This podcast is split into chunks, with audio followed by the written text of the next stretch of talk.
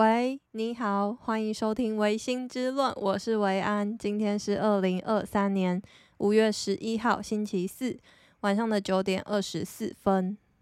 昨天没有录音，而且难得的没有录音，应该说难得没有在星期三准时录音，因为我已经算是坚持蛮长一段时间都在星期三晚上录音。为什么昨天没有录音呢？这要归咎于两个原因。第一个原因就是我的眼睛，应该说我的眼皮，我的颜面神经。我从星期五开始，上个星期五开始，我早上一起床，我就发现，就是照镜子的时候，洗脸刷牙照镜子的时候，我就发现我右眼的眼皮，就是。我右眼下方黑眼圈的地方，黑眼圈的那一块肉，它一直在跳动，所以我们这边就把它归类为俗称的眼皮跳。可是它这个跳是很奇怪的跳，就是你没有感觉的。就是我以前会有那种眼皮跳，就是你会有感觉的，你的人会有感觉到哦，我的眼皮一直在跳。通常它会发生在的地方，可能是你眼睛的上方。就是你的眉毛跟你的眼睫毛中间那一块肉，就是 眼眼珠子凸起的上面包覆的那一块肉，那边在跳动的时候，大家应该或多或少都有感觉过，就是很不舒服。然后 在小说或者是漫画里面都会说，就只要你眼皮跳，一定就是你当天要发生什么大事，或者是。有凶灾即将到来，所以你眼皮会跳，就会觉得嗯，今天好像有什么奇怪的事情要发生了。可是我的不是，就是我的跳是我没有感觉的跳，你是看得到它在跳，可是你感觉不到它在跳。然后我就觉得，诶，发生什么事情了？所以我从星期五开始，我就觉得有点在意。然后我六日就去买了那个热敷眼睛的，就是我之前有跟大家推荐过，就是 在做那个眼保健操的时候，我有跟大家推荐过，就是呃康是美啊、屈臣氏啊都有在卖一个热敷眼睛的，它就很像一个眼罩，可是它会发热。这边推荐给大家，就是薰衣草款的，一定要买薰衣草口味的，因为我觉得其他都不好闻。而且薰衣草有放松身体跟呃神，就是身体的功效啦。对，就是它的味道是会舒缓的。好，然后我就去买了这个热敷的眼睛的眼罩，我就开始敷。我就想说，哎，到底发生什么事情了？怎么会这样子？然后我就每天就按摩眼睛啊，然后早一点睡啊，然后热敷啊。可是呢，就是跟大家报告，现在中原时间五月十一号嘛，我从上星期五开始，每一天一直到今天，现在星期四，我的眼皮的跳，就是它的那一块肉的跳动，还是没有停止，我就有点担心了嘛，就是我就越来越担心，因为我就做了很多行为，它却都还是没有效。所以我今天就去问了我一个医生朋友，就跟他形容了这个状态，然后他就说，嗯，这是颜面神经的问题。然后就哦，该不会传说中的颜面神经失调，就是在说这件事情吧？然后我就想说，天哪，我该不会中风还是死掉什么的吧？就好了，呸呸呸，没有。但是我就觉得，嗯，有点担心，想说，诶。发生什么事情了？为什么我的颜面神经的一小部分突然失调了呢？所以他就跟我说，就是在意的话可以看医生，而不在意的话应该会慢慢好。可是就是要先去发觉，说我是不是最近压力太大？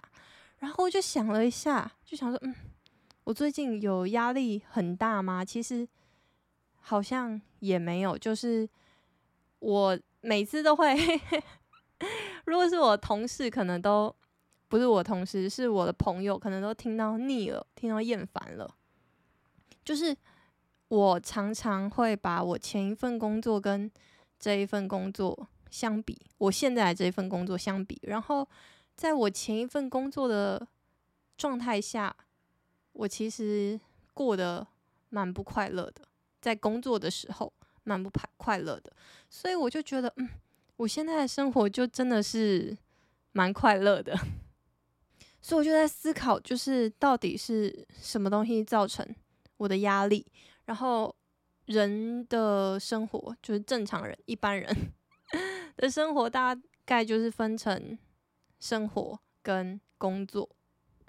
然后我就去一个一个思考嘛，就嗯，我工作，然后就工作上面确实有一些不顺利的地方，确实有一些无法好好解决的关系。确实存在一些小困扰，然后生活上面的话就分成几大类嘛。第一大类就是亲人，第二个是朋友，第二、第三个是爱情，第四个就是自己。那确实在呃这些关系中，也有一些些小部分需要去处理的地方，例如说呃租处还没有决定啊，然后租期要到啦之类的，一些就是小烦恼。哎，对了，就是我有个朋友跟我说，就是听我的 podcast 可以知道一些女生，就是二十世代、二十岁世代的女性的困扰，我觉得蛮可爱的。就是没错，我就是二十岁世代的其中一员，然后他觉得可以知道女生在想什么，是挺有趣而且蛮好的一件事情。我就觉得哎，蛮开心的，第一次听到这个心得分享。好，所以我就一个一个去想嘛。然后我是刚刚，也不是刚刚，就是今天下午才知道啊，我的颜面神经失调了。然后我可能是因为最近压力太大，所以我就在思考说，哎，我到底是什么原因造成，就是这个症状，就是身体还反映出来了压力很大的这个症状。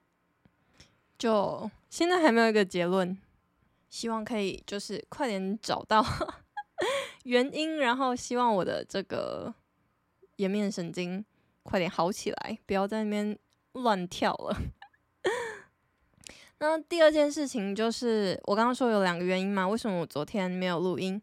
第二个原因就是我礼拜二晚上很晚睡，应该说几乎没睡，就是我礼拜二沟通沟通到三点。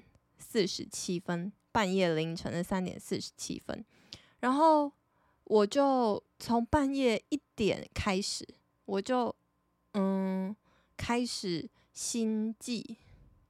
我后来去 Google，这好像也不算是心悸，就是我会一直听到我的心跳声。我不知道大家有没有这个经验。然后我跟你说，全世界不只有我有这个经验，大家大家知道，就是全世界知道最多人。困扰的东西是什么吗？就是 Google 大神啊，大家，就是你真的什么狗屁叨叨的问题，你输进去，你都会发现有人问过。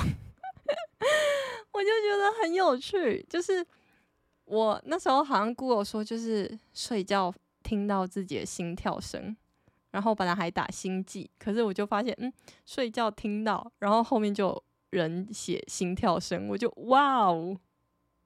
好，然后我就去查了嘛，然后就说啊，是是，就是一定就是因为心理的因素导致你的物理上面的睡不着。然后反正我要说的结论就是，我就一整晚听到我的心跳声，完全没办法睡着。然后我就早上就是在没睡的状态，直接去上班。上班的一整天，我真的都像。行尸走肉一样，我就觉得哇哦，就是我身体竟然还可以醒着，我还可以工作，我还可以就是跟别人沟通，我都觉得我还活着，我真的很了不起。所以我昨天晚上就是九点就已经洗好澡，十点就已经躺在床上准备睡觉。然后我昨天就是睽违已久，难得的在晚上十二点之前。睡着，我其实蛮感动的。然后我，因为我其实调作息调很久了，可是至今都还没有成功，这是一个我觉得非常遗憾跟觉得需要持续努力的目标，就是我是一个呃，在生物学上面，我会就像两金一样啊，就是一个很特殊的存在吗？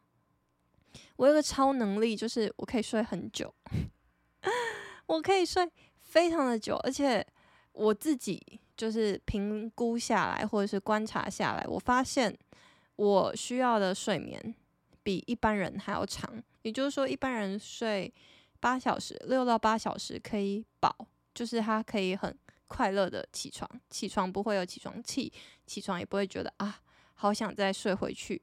的睡眠时间六到八个小时对我来说是不够的，我需要的是十二十二个小时，应该说十个小时以上。然后我可以就是一睡睡十六个小时，或者是十二到十六个小时的那种，我就是很可以睡觉。但我之前有发现这件事情了嘛？就是我吃铁，就是我就是缺铁，所以我导致我。体力很差，那我最近有在吃铁之后，我确实有发现我的体力有变好。但这变好其实也不是反映在就是我晚上睡了那么长的觉，可能就是睡比较长时间的觉起床的那个好，而是发生在我醒了之后，我的体力可以延续的比较久。对，好，然后拉回来就是我就失眠嘛，我就一整晚失眠，然后。很早睡觉，我昨天晚上就很早睡觉，然后今天就醒来，我就觉得哦，世界好像恢复了一点。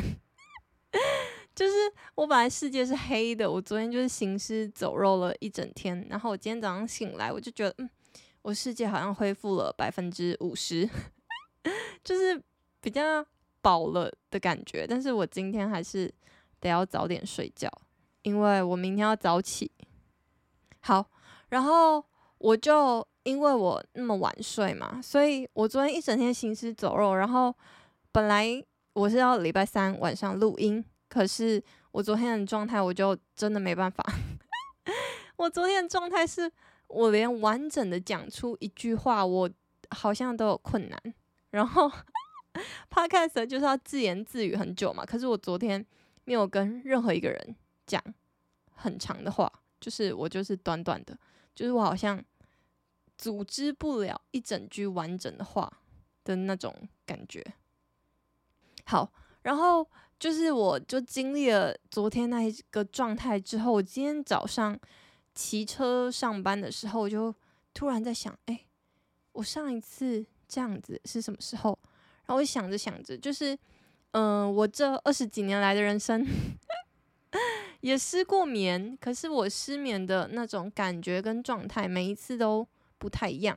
可是我确实有一次就跟呃我昨天一样的感觉，是在 我要考学测的前一个晚上，那个感觉真的，一模一样，就是你会听到你心跳声，然后大家不是都说心跳声，因不是大家都说，就是心跳就是一个很稳定的东西嘛。然后你要睡眠了，所以你肯定不是像你在跑步一样会有急速的，就是砰砰砰砰砰砰的这种，然后可能会不太规律。心跳就是砰砰砰。然后我那时候就是失眠，听着我自己的心跳声的时候，我其实脑袋就是会暴风思考一大堆东西。就是你睡觉，你应该是要放空嘛，可是没有。你连听到心跳声，你都可以想说，嗯，为什么我听着心跳声我睡不着啊？因为大家不是都会说要数羊啊，就一只羊、两只羊、三只羊，那心跳声也是一个很稳定的一个音频啊，那它为什么不会像是在数羊一样，第一个心跳声，第二个心跳声，就是我就睡不着，然后还在那边思考有的没的，然后就是我在 学的前一天，我就是这样子。然后我真的也那一天晚上我也一整晚没睡睡，而且我那一天一整晚没睡，我的压力非常的大，就是我一直想说快点睡觉，快点睡觉，然后一直睡不着。然后你那时候付出的努力，就是我那个时候付出的努力是比我昨天晚上付出的努力还要多。我所谓的付出努力，就是 付出让我睡着的努力。因为我知道我明天有一个大考嘛，就是我人生最重要的一场考试，然后我一定得带着一个完美的状态上去这场考试。可是呢，我却 睡不着，然后我就我记得我那时候就翻来覆去，然后到沙发。就是从床上跑到沙发上睡，沙发上还睡不着，就跑到我书桌，我就趴着睡，趴着睡还是睡不着。然后我妈就看到我在那边走来走去，晃来晃去，我妈超生气的。我妈那时候还骂我说：“你到底要不要睡觉？”然后我那时候觉得就是超委屈的，就是我很想睡觉，可是我却睡不着。然后呢，我隔天早上起来，就是我很。嗯，焦急，很慌张，很没有自信。然后我妈当然也是啊，我妈就是想说：“天呐，就是我女儿发生什么事？”然后我妈就去 Seven 买了一杯咖啡，就是学测的那一天早上，就是我人生喝的第一杯咖啡。嗯，就是有一个历史性的意义在。对，然后就是好加在就是我当。就是我学测成绩没有到非常非常差，就是算是稳定发挥，没有因为我前一天没有睡觉，然后发生什么巨大的悲惨的失误，没有，嗯，当然也没有，就是 出乎意料的运气爆棚，然后考得超级好之类的也没有，但就是稳定发挥。好，讲完了 冗长的。身心状态之后呢，就是希望大家的生理状态都好好的。然后有压力的话，要找到原因，然后去对症下药。最近就是大家也很刚好的在讨论什么失眠的话题呀、忧郁症的话题呀。其实就是对于这种事情，我也是有蛮多想要分享的。可是我就觉得会不会太黑暗吗？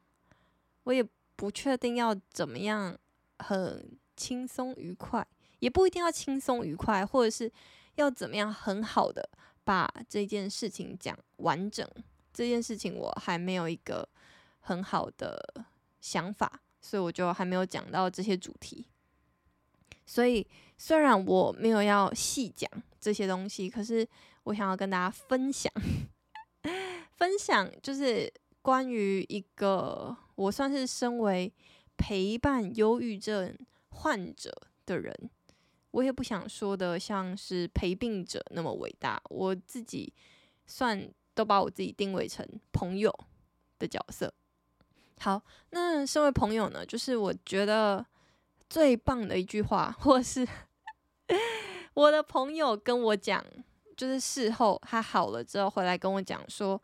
我带给他最有力量的一句话是什么？然后在这边分享给大家，就是他那时候有一点忧郁的倾向，然后很悲伤，然后觉得每天人生都看不到光，看不到希望的时候，我那时候就劝他去看医生。我就说，我觉得你这样不行，就是，然后我很高兴你来跟我讲这些东西，我也很愿意听，可是。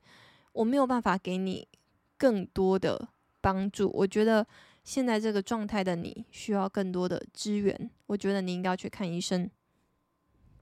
那想当然了，就是如果有稍微陪过的人，呃，忧郁症患者，或者是潜在忧郁症患者，或者是还没有被 正式的确诊他是忧郁症患者的人，我们俗称就是比较灰暗的一些人，就是在阴影里面的人。那这些人，他通常他会第一个反应是“我哪有”或者是“我不要”，我为什么要去？然后接下来可能就会是害怕，就是啊，那这样大家会怎么看我？大家会给我贴标签呢？然后我怎么可能走得进去这个诊所这样，或者是医院这样？然后我的朋友也是，他就确实有点排斥。然后那时候就跟他讲了一句话，我就跟他说：“有病。”就要看医生，就是你生病了，你感冒了，你都会去看医生。那为什么你心里生病了不用？所以 我那时候是比较呃直接或者搞笑的，我就说有病就是要看啊，就是你身体生病了也是一种病啊，所以你得去看医生把它治好。然后我不是医生，我是你的朋友，所以 我觉得你应该去寻求更多的帮助。好，然后就是讲完了这些，他可能就是有一点理解或者是顿悟，我就再继续加嘛。就我就说，如果你害怕，你不敢，你可以找我，我陪你去，我请假我都陪你去看医生。就是第一次不敢，我陪你嘛。就是我就这样子鼓励他去看医生，对，所以给就是如果你也是一个朋友的角色，也是一个陪病者的角色，那你可以怎么去做？就是我觉得聆听啊，聆听的技巧或者是说话的方法，这些可能都其次。如果你真的觉得他已经严重到需要专业的协助的话呢？就就是请你以身作则，也不是以身作则，就是让他去寻求专业的帮助，可以让你的朋友复原得更好更快。当然，我也不是说就是每一个在阴影里面的人，或者每一个就是头上有一朵乌云的人都一定需要去看医生。可是这件事情本来就是因人而异，因个案而异，所以要去。好好的评量，你也当然不是说哦，我觉得你有病诶，你应该去看医生。当然不是这样子，就是要温柔大家。好，大概就是关于忧郁症的话题，我们就先浅浅的带过，就是算什么挤牙膏吗？今天先挤一点给大家，就是我们再来复习一遍。我觉得就是。讲这句话，你建议别人去看医生的这整个说话的方式，我自己觉得就是跟人讲话，除了你讲的文字本身，你的语气跟你的情绪也都一样重要，就是跟你讲的字的本身是一样重要的。大家都会说，诶，文字没有情绪。所以大家都会说，诶，你用 Line 传讯息，用 Messenger 传讯息都不如你当面跟他说来的好。所以，如果这句话是真的，就代表情绪，你加诸在那个文字上面的情绪，会让听的人有不一样的感觉。那这就是所谓沟通的奥妙。所以我现在要跟他跟大家复习的是。就是你在要叫一个人去，因为他的生理、心理状态去看医生的话，你应该要温柔，然后建议，然后可能适时的开一点玩笑，然后最大的程度在每一个字句里面都给予支持。正向的鼓励，就是啊，你去看医生，你好棒，你怎么那么棒啊？我真觉得你很棒。对，有病就是要看医生，我们就一起把它治好，或者是就是陪，就像我刚刚说的，可以陪他去看医生，陪第一次嘛，对，或者是就是呃，在这个沟通的过程里面，还有一点很重要的是，你不是要让他觉得你不想听他说话。就是你讲的不好，可能会导致一种说：“诶，现在我的朋友不想听我说话，他想要把我丢给医生。”不是，你要跟他讲，不是，是因为角色不一样。就是你去看医生，医生可以帮你解决一部分；你来找朋友，朋友也可以帮你解决一部分。可是你需要两个东西的力量，才可以让你变好。所以就是讲话的那种美感。可能也要注意一下，对，就是现在这种忧郁症啊、失眠啊，好像真的都变成一种文明病。你不得一下，你好像也不能说是你是一个现代人的感觉吗？我也不确定，可是我就希望大家都好好的。就是我觉得得忧郁症好辛苦，真的好辛苦哦。所以祝福跟希望，我的听众们都可以身体健康，心里也健健康康。嗯，然后我现在要来 插播一个小小的脑筋急转弯，就是问题要来喽。问题就是凤梨，你在吃凤梨的时候，就是那个 pineapple 的时候呢，为什么有时候你会觉得有咬舌头的感觉？有的时候有，有的时候没有。好，然后在 podcast 的最后，我会给大家解答。好，那我现在要来继续讲我想要讲的东西。最后一个主题呢，就是要讲。到底该送日本人什么东西当做礼物呢？这个就是 我最近遇到最大的难题。我有一个日本朋友，然后他年纪大概四十几岁，四五十岁，我其实没有问过。然后我们就是因为我二十几岁嘛，所以我都会笑称 我们是忘年之交。对，因为他大概就是我妈妈的那个年纪，可是我们真的就是平辈的相处。他这两年或者是这三年，好像都有送我礼物，然后每一次送都是送到心坎里的那种。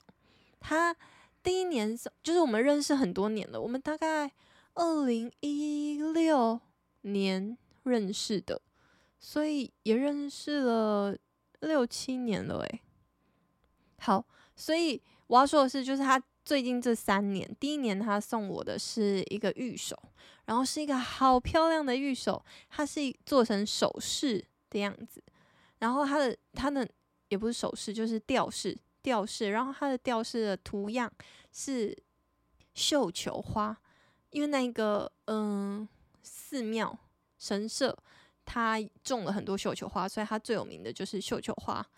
然后他就送我了两个吊饰，绣球花的吊饰，我就觉得好漂亮。我当下收到的时候，我就很开心，因为那时候在疫情中，然后不能出国，也不太能出去玩。你看到一个从日本寄过来的包裹，然后里面是那么可爱的东西，那时候真的让我心情非常好。第二年，他送我的是柯南。柯南的周边商品，她是一个很可爱的妈妈。就是我那时候在日本的时候，我是一个柯南的，算是蛮喜欢柯南的。然后柯南就是陪着我的童年嘛，一直到现在，因为他每年都会出那个电影版的电影。然后我那时候去日本的时候，我就在路边看到一个柯南的咖啡厅。然后我我没有进去喝，因为那时候有行程。但是我就看到他的咖啡厅前面有很多的人形立牌，然后就一整排都是柯南的人形立牌，就是有服部平次啊、新一啊、小兰啊、荷叶啊等等。我就非常开心，当下的我超级开心，然后我就请我朋友帮我跟人形立牌拍照。然后啊，我就把头跟身体，我就抱着那人形立牌，然后把我头靠在那人形立牌上面，我就非常开心。那时候，那个我的朋友就说：“诶，他是谁呀？就是我的那个妈妈朋友，他说他是谁呀？就是他很有名吗？还是怎么样？”然后我就大力的跟他推荐了柯南。从此之后，他就也入了柯南这个坑。他入了坑之后，他就。比我还迷，你知道吗？所以他在第二年的时候，他就去看完了那个柯南的电影版，因为日本就会比台湾还要早上映嘛。日本大概就四五月就上映了，可是台湾大概都会是暑假期间上映。所以他看完之后，他去年就寄给了我一大堆的 周边商品，就是像 L 家，还有一些就是他们周边出的一些小漫画什么的。然后就很开心，我就觉得太可爱了吧。那时候还送我一个，就是可以放在那个粘在手机背后，然后可以穿过手指头的那个东西，大家知道吗？因为我不太知道 那个产品的嗯中文叫什么，英文我也不知道，反正我不知道它的名称叫什么。反正我又收到了礼物，我就再度非常开心，因为我们大概是。就是会他来台湾的时候，我会招待他；我去日本的时候，他有招待我。每年会互相写圣诞卡片跟贺年卡，可是他这几年就是还会寄礼物给我，我就觉得很感动。然后在前几天，我又收到了他今年 去看完柯南送我的那个纪念品，他也买了 L 夹，然后还有那个手帕，就非常日本人的一个礼物。我就收到之后，我就又非常开心，而且刚好是礼拜一收到，就真的是把 Blue Monday 的那种 blue 都变成 yellow。对，好，所以我就在想，我想要回送我这个朋友东西，可是我不知道要送什么。就是我想了一轮，我就发现，哈，台湾人觉得很赞、很好的东西，都是日本制的。我就一瞬间想说，天哪，我到底要送我朋友什么？我可以在这边跟大家分享一下，就是我当然有送过我朋友东西，就是在我那时候去日本的时候，那我送的东西呢，有包括了茶叶啊，日本人很喜欢台湾的乌龙茶，因为很特别，还有送梅子，我觉得送梅子也是一个那时候跟我妈一起在那边想礼物，想到还蛮适合的，就是就是算什么？干货吗？就是那种话梅，大家知道吗？话梅 就是很 local，很有台湾特色，然后又很好吃的东西。对，然后我们还就是用客家花布，大家知道客家花布吧？就是就是大红花的那种布做，然后我妈就自己车成，就是有点像束口袋的感觉，就是很实用又很有台湾风味的礼物。所以我其实送过她一些东西了。可是这一次就是在想说要送什么，就是有点小废物，然后又精致又很有台湾特色的东西，我就有点想不到。我可以跟大家分享一下，就是我想了很久，然后我目前打算送的东西是那个饮料杯套，这是第一个。第二个是我想要送可能有台湾特色花纹的购物袋，大家觉得怎么样？就两个都是蛮精巧，然后可以有台湾特色的东西。好，目前是这样子打算。然后如果大家有什么就是更好意见，就是她是一个妈妈，但是她是很有童心的妈妈，就是你想。她可以跟我这二十几岁的人做朋友，要么就是 我有个老灵魂，超级老的灵魂，要么就是她很 young 嘛，对不对？好，就是她的 young 的程度真的是超乎人的想象，她超级可爱，超有活力，然后非常喜欢出国玩，因为他的工作是日文老师，就是他是在大企业里面，他是跟大企业有合作的。聘用顾问老师，嗯、聘用日文老师，也就是说，就是很多外国人，就是可能像 Sony 啊、Panasonic 啊这种大企业，他们会每年从世界各地招人到日本工作嘛。那招的人，他们其实要的是人才，就是你有专业的技能，所以你有可能完全一句话、一句日文都不会说，你就可以拿到这份工作。那他有什么让你学会日文呢？就是你在公司进公司前，或者是进公司后前三四个月，他就会密集的帮你上日文课。那我的这个朋友就是在呃这种日文课当日文老师，也就是说他教的学生都是大企业里面的工程师，大概是这种感觉。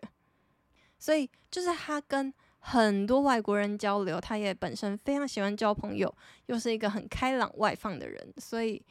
我才会，嗯，认识他，然后跟他那么好，对，就是很希望可以给他一些台湾的空气的感觉，就是因为很久没见面了，好久好久没见面了，所以就是也很想要透过交换礼物来分享或者是传达对彼此的想念，大概是这种感觉。好，那今天。就先到这里啊！不行不行，没有到这里。我现在要来解答给大家，就是大家知道为什么凤梨会咬舌头吗？让我这凤梨小天才 没有小天才，好，来开玩笑的。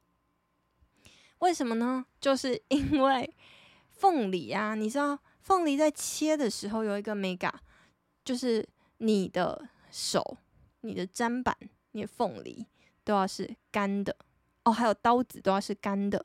所谓干的，就是你不能沾到水。水是什么？就是你洗刀子的那种水，水龙头流出来的水，或者是开水。Anyway，什么水都不能沾到，你要干干的。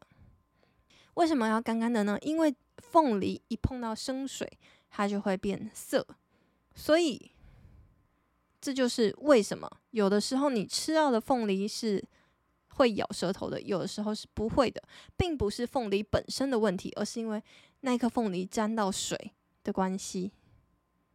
所以就是分享给大家这凤梨小常识。如果你买了一颗凤梨要回家切的话，就记得切记你的凤梨不要沾到水。这样子你就可以有一个非常好吃的凤梨。虽然我不知道到底有多少人 不知道这个小常识，但是我周围就是有人不知道，所以 今天顺便来就是科普小常识，然后顺便考考大家生活中的一些小趣事。嗯，好，那今天就先这样子，大家拜拜。